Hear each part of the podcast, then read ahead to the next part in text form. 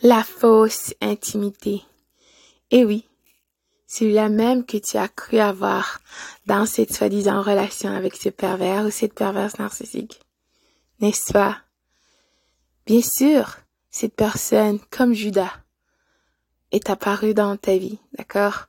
Masquée, voilée, cachée derrière son masque, avec son sac d'astuces rempli d'outils pour te déstabiliser.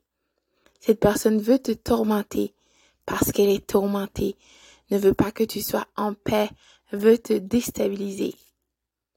Cette situation te surprendra sur le fait que cette personne n'était pas un ennemi, d'accord, pour toi. Mais rassure-toi, depuis le début, tu as, tu es et tu as toujours été un ennemi pour le pervers narcissique.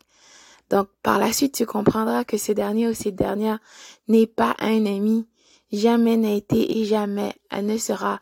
Cette personne a eu accès à toi parce que tu avais les bras baissés, d'accord, tu n'avais pas ton amour sur toi. Tu n'as pas écouté ta voix intérieure, entre autres, mais par-dessus tout, cette personne a utilisé beaucoup de tactiques et euh, des techniques pour avoir accès à toi.